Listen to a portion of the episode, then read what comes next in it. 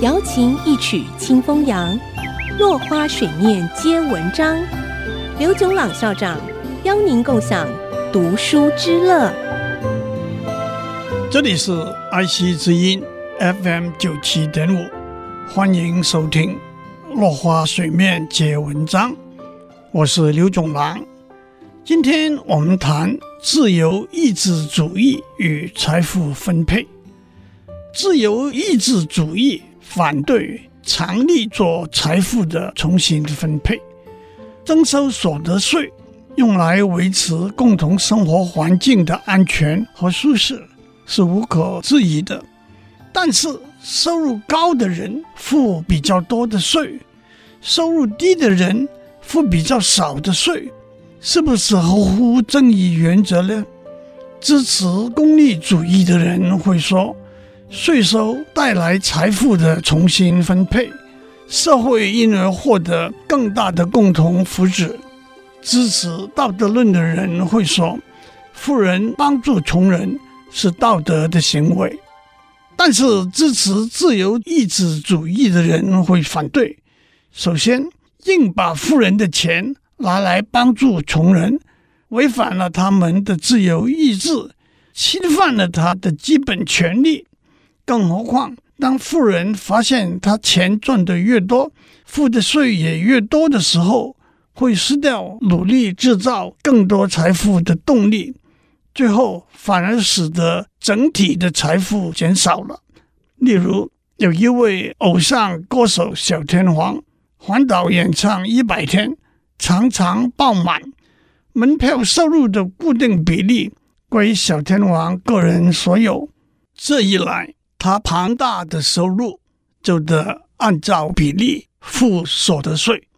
但是他的所得是来自听众自愿的付出，政府凭什么要抽他百分之三十的所得税呢？自由意志主义者会说，首先。洛奇克已经指出，财富不均匀的分配是市场自由交易的必然结果，而在正义的大毒底下，必须重新分配财富的话，必须连续不断修正自由交易带来分布不均的财富，那就没完没了了。此外，政府拿走小天王百分之三十的收入。等于他在一百天里头有三十天是白做的，不也是等于被强迫劳动三十天吗？那他岂不等于是政府和社会的奴隶吗？主张财富分配的人就会说，纳税并不等于强迫劳动。例如，你不想付那么多税，少开几场演唱会就好了。主张自由意志的人会说。政府凭什么强迫我做这个选择？就好像你在路上遇到小流氓，他说手表给我，否则揍你一顿，你得做一个选择。同样，乖乖付所得税呢，还是少开几场演唱会呢？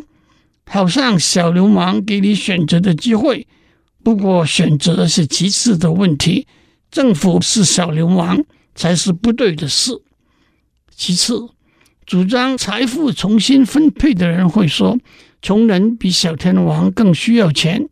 主张自由意志的人说，即使是如此，我们可以劝说小天王把钱捐出来帮助穷人，但是不能够强迫他把钱拿出来。最后，主张财富重新分配的人会说，小天王并不是真的被迫纳税，在民主国家里。他有经由民意投票表达意见的机会，不管小天王有没有支持，税法都是得到大多数人支持的社会通过的规定，他还是得付所得税，这样不是违反了自由意志吗？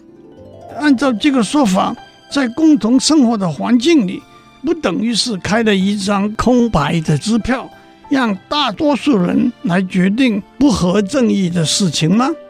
今天的时间到了，下次我们谈自由意志主义和道德标准。落花水面皆文章，联发科技真诚献上好礼，给每一颗跃动的智慧心灵。